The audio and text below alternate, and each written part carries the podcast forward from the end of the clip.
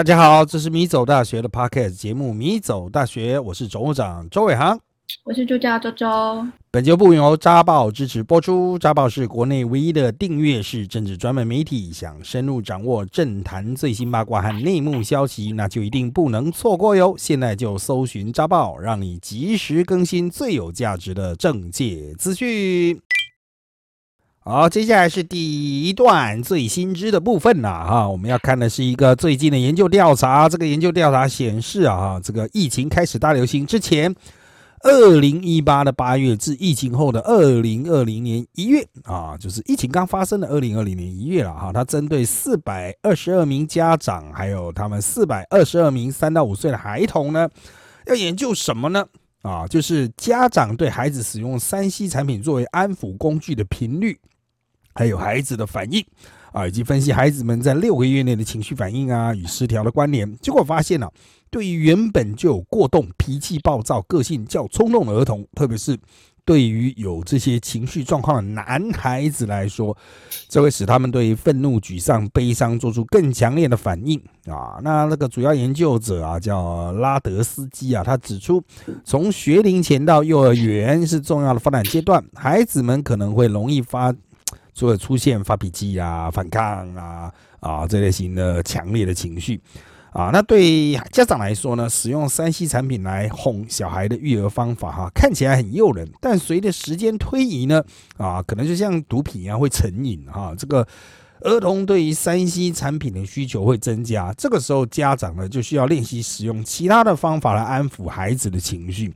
也就是说，哈，使用三 C 产品，比如说最常看到的，应该是小朋友在外面吃饭的时候啊，他可能会哇哇叫啊，不配合啊，家长就可能会塞一个三 C 产品给他，或者在等待的时候，等待的很无聊哦，那就可能就是一样，也是塞个手机让他看个影片呐，哈，或者是听个音乐了，有时听音乐的哈，有的是啊，使用这个画面啊，那都有了哈。但不管怎么样，都是使用三 C 来安抚。那很明显哈。那这个当然它的量是四百二十二，有些人认为可能比较少哈，但是你也不见得能够找到真的找到那么多可以对应到这种组别的啊，就对应到这种条件的样本啊，所以我是觉得其实够了，它已经凸显出某些可以让我们参考的东西，但是是不是在？不同的文化也可能出现同样的问题。我是觉得，啊，这个包括家里面的小孩子的数量啊，或者是这个小孩子平常在接触三 C 产品啊，或是有没有在看电视啊，哈，等等的，都可能会影响到这个实验的结果啦。不过它归根结底，哈，它要呈现出来的这种价值想法，就是说，这个东西应急是有用的，但是呢。可能没那么样的，就是啊好啊，它可能会造成成瘾性的那种效果了哈。其实老师讲到这种三思育儿，我自己脑海最先跳出来是那些我身边已婚有小孩的社畜朋友，就是他们每次聚会都很疲惫，然后就是永远都是睡不饱的脸，所以。虽然大多数的亲子专专家应该都会说用手机来安抚小孩有爱发展，可是我也实在不是很忍心苛责就是这样做的周边有人，就感觉三 C 可以暂时代替保姆，让社畜朋友们喘口气，然后不会让他们就是下班之后面临第二个好像上第二个班一样，然后身心崩溃。我也不我不会觉得完全是坏事，然后再来是我觉得。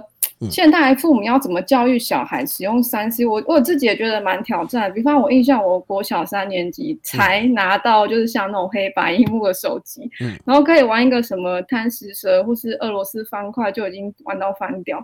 可现在三岁的小朋友他们手上拿到就是才是 iPad，就我们的设备等级落差很很大。这样，那面对一个功能更强的机器，你要关心的东西就。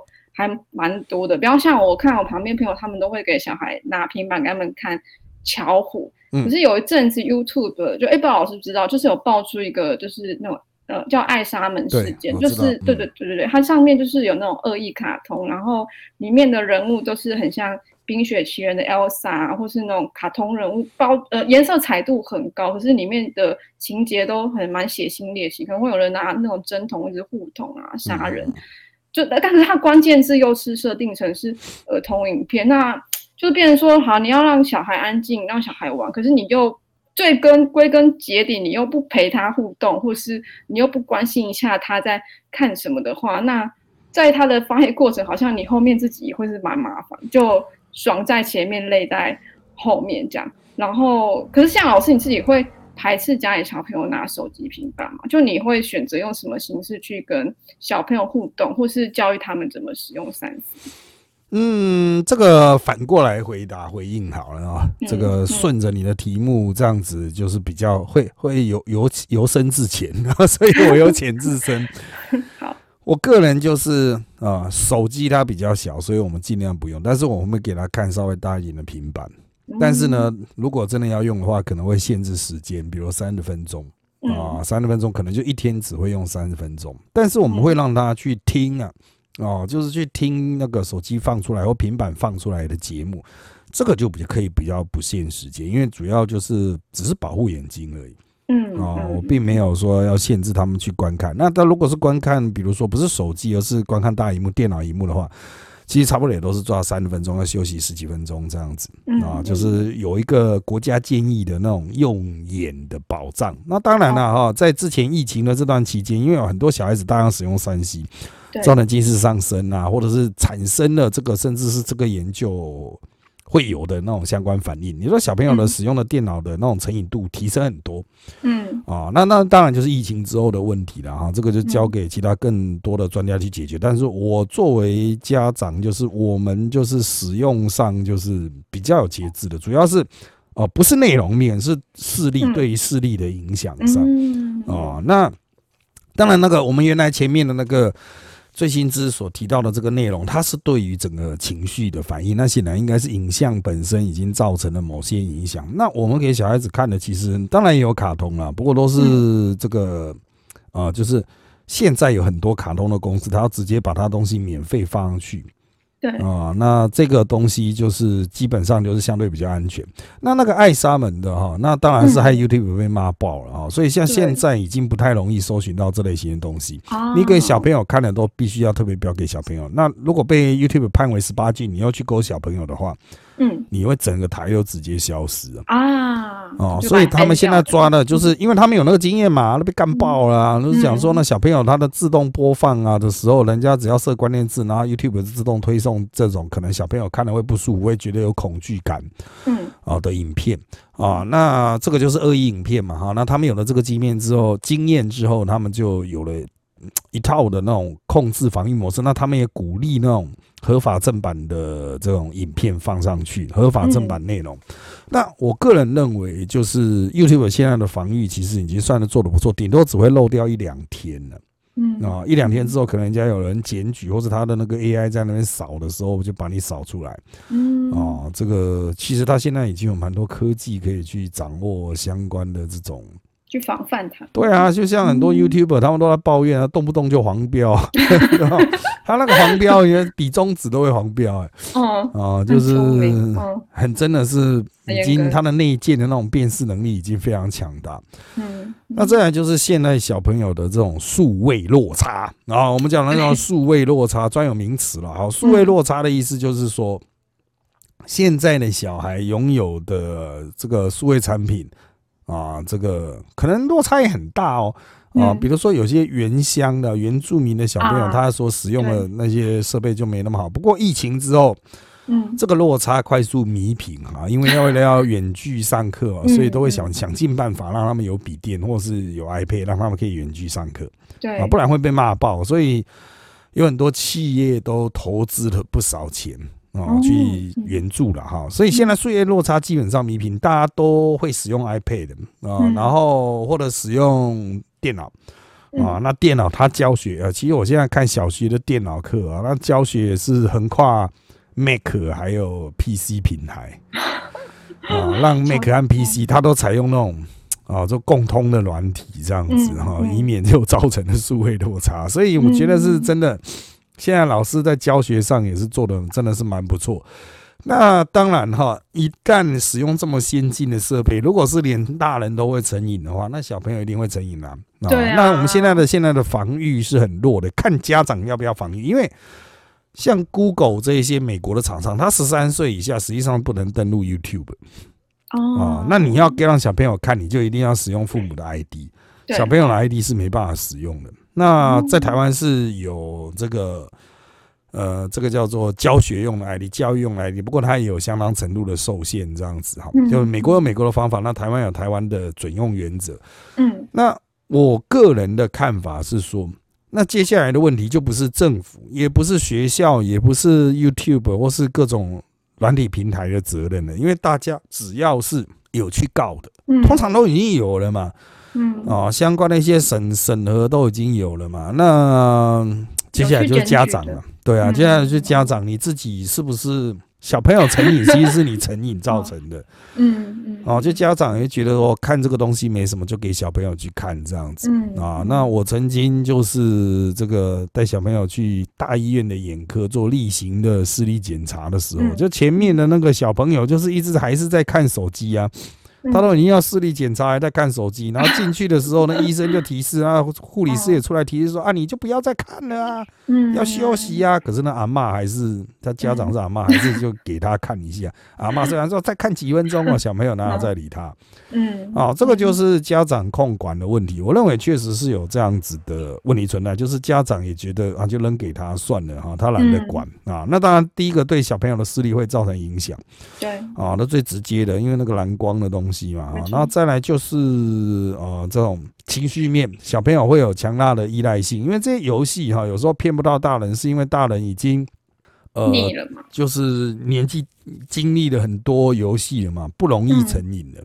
对啊，你可能玩一玩的，嗯，突然不好玩了，不玩了。对可是小朋友他还是这个最初阶的状况，他们跟我们小时候接触到的游戏是不一样的。我们现在的游戏是已经演化到很后期的版本了，没错，然后那种吸引力啊、吸引氪金的效果啊，哈，这个远比过去要强大。啊嗯，他会不断的利用他的游戏机制去促使你花钱的 business 嗯。Model 啊，所以这个哦，大人一不注意的话，小朋友很容易成瘾，甚至开始花钱哦，还三到五岁还没有办法花钱，可是到小学他可能就会去买点数卡，就来花钱了。哦抢，对，就是他，因为他们都有悠游卡嘛，或一卡通。哦，他们可能就去便利商店去买点数卡啊，嗯然后就储值，储值了之后就开始去那个啊这个氪金啊，玩游戏这样子哈，越到嗯国中、高中这样的状况越明显嗯啊。那这个直到等到了，你还不用说到十八岁了，在这之前他们可能就花了很多钱啊，花了很多时间成名，然后所以就回归。家长的责任了、但家长他会说，嗯，我很忙啊，我经常讲啊，就是看很多、呃年轻人意气风，就我以前教的学生啊，意气风发，结婚啊，生小孩啊，我就说哇，嗯，不错，终于要开始体会什么是王八蛋了啊。哦，嗯，对，有生结婚生了小孩，就开始发现啊，干，既然我自己是王八蛋，然后被小孩整成王八蛋这样。嗯，那当然，他忙归忙啦，哈，他下班其实很多人还是想跟小孩互动，比如说带小孩出去吃饭，可是，在等待的时候，小朋友会不耐，这个时候他们想的就是啊，不要吵啊，所以就给小朋友看手机对，啊，这个是非常常见的场景，那就等待的时间嘛，哈，的看手机，吃饭的时候，这个小朋友就是。如果要他专心吃的话，有可能会放一个手机这样子。我的建议是哈，你可以如果小朋友已经成瘾了，你可以尝试让他转变成为声音的，让他的眼睛至少先离开嗯啊。那你还是可以播放一些声音的东西啊。嗯我们现在有非常多，除了像我们这种 podcast 之外，YouTube 也很多是无画面的。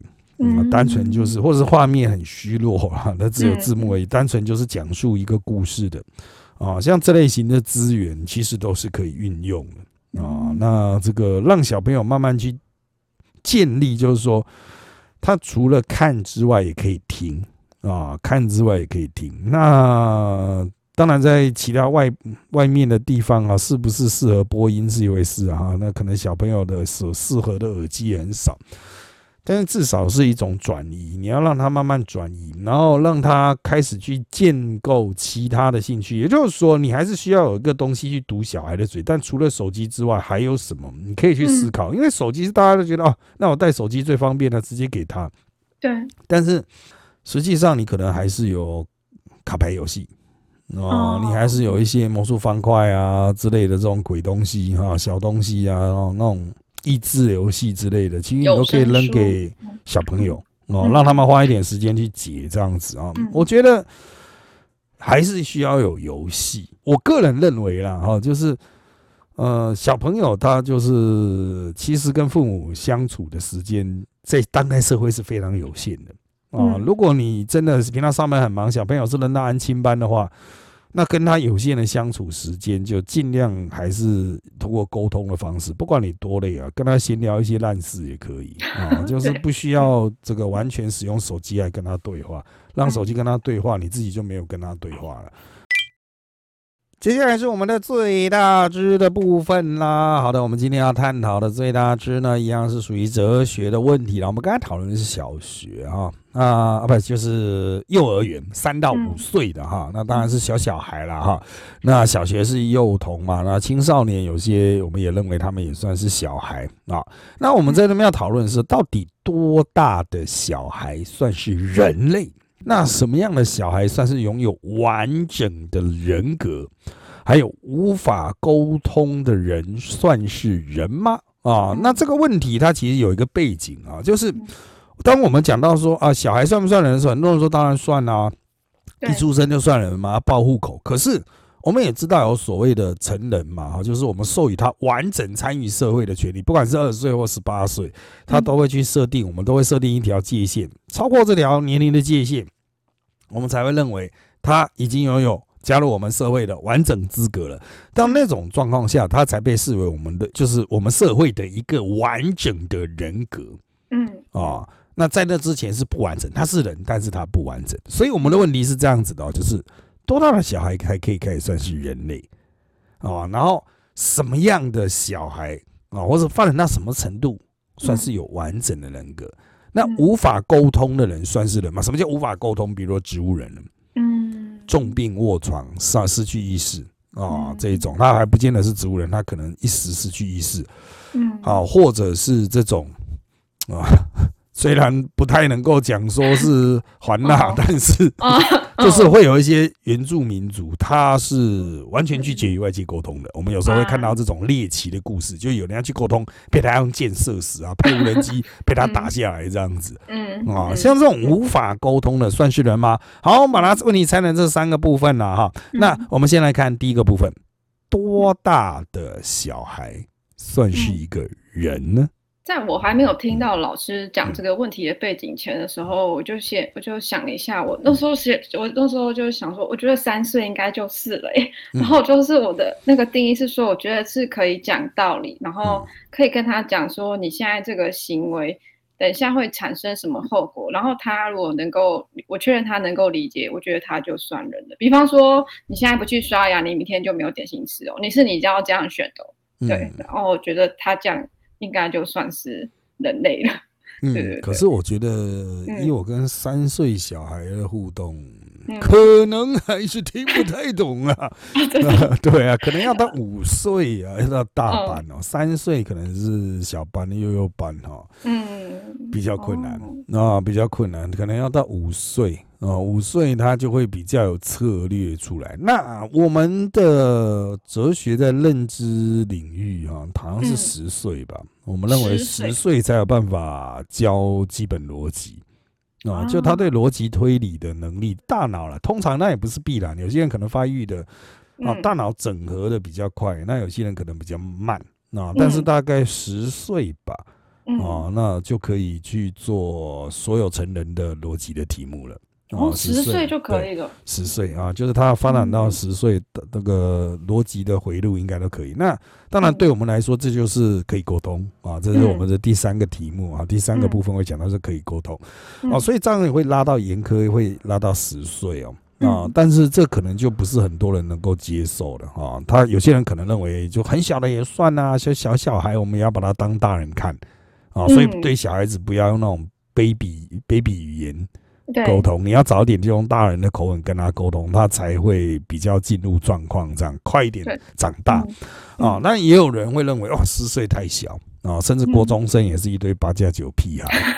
啊，我们不能用这个对大人的方法对他啊，嗯。我们可能还是要用骂的，要用打的，还是要用怎么样管的啊，对。所以我们其实我们社会上对于这个认知的范围是很大的。啊，落差很大啊，所以就会有很多鸡同鸭讲啊。比如到底怎么教小孩，大家的看法就会落差很大。有些人就是要嗯打、要骂、要管啊，嗯啊，现在就要去纠正他，你干嘛这样跟他沟通？但也有人会来说，你干嘛要跟大人讲话的方式对小孩讲话？他又听不懂，嗯啊，他也无法理解啊嗯。那有时候这些大人哈，就成人之间的讨论是呃，这个呃牛头不对马嘴。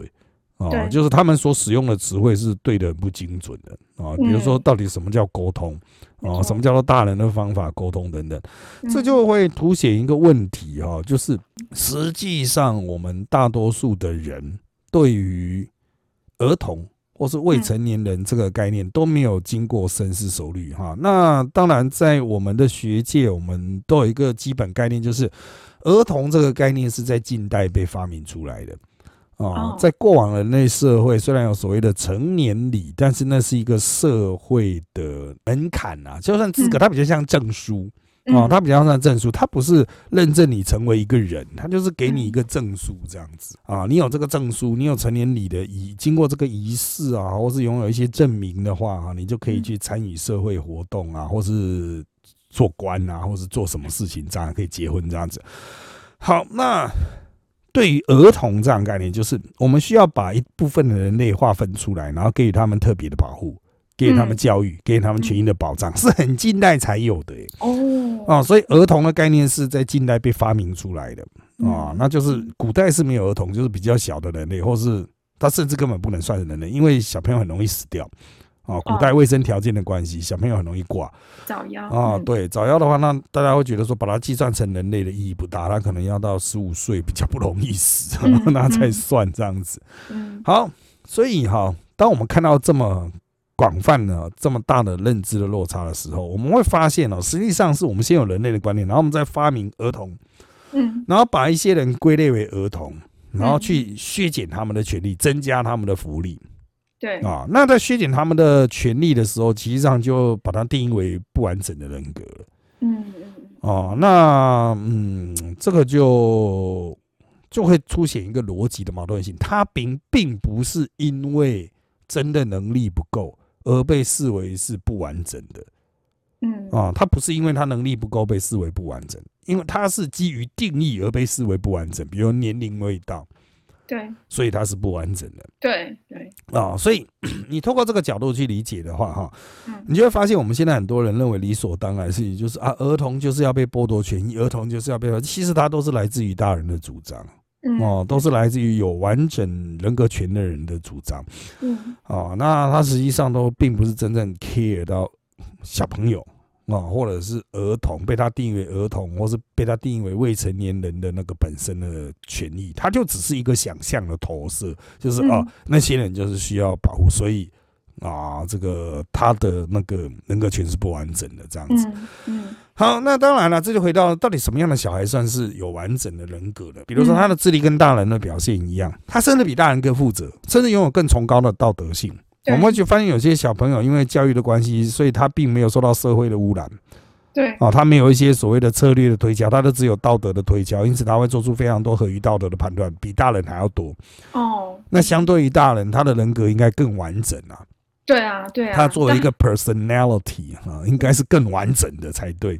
对啊大人的大人的权利。对，嗯。大这就牵涉到大人对于完整的定义啊。嗯在理想中，你小朋友是要教育成一个完整的人，特别是在道德上是完整的人。对可是你本身经过社会的侵蚀之后，你自己的道德性是不完整的，嗯 所以相对于小孩，你才是不完整的人呢、嗯哦，你才是有病的人。对我，我其实刚刚在听老师说说服，就是好像应该是第二个问题嘛，嗯就是什么样的小孩算是有完整的人格？然后我那时候也是心里想说，我觉得关键就是还是知道自己行为的效果是什么。比方我知道我去打人，那我有可能是会被报复，我有可能会被惩罚。那我被伤害了，我会伤心难过，那我这样去对他人，他人也会有同样感受。就是这些种种对我来讲，好像是完整人格的内容的一部分。可是我自己想完之后，我都心里蛮复杂，因为如果要照这样来讲，很多大人用这个标准来检视，就是我们应该人格都不太健全。对对 对啊，我们应该被剥夺他作为这个大人的权利。对对对对。对啊，所以就是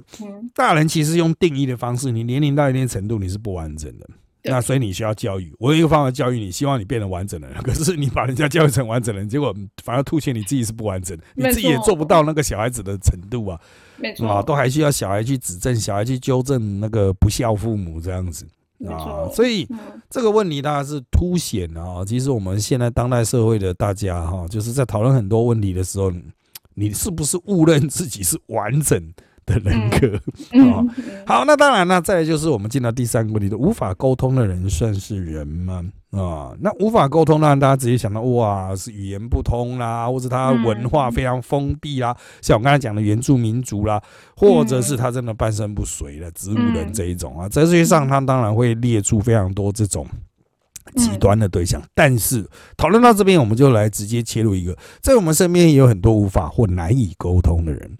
嗯，他表面上显示说啊，呃，我可以跟你沟通啊，但是你会知道沟通无效啊，他根本不会理你。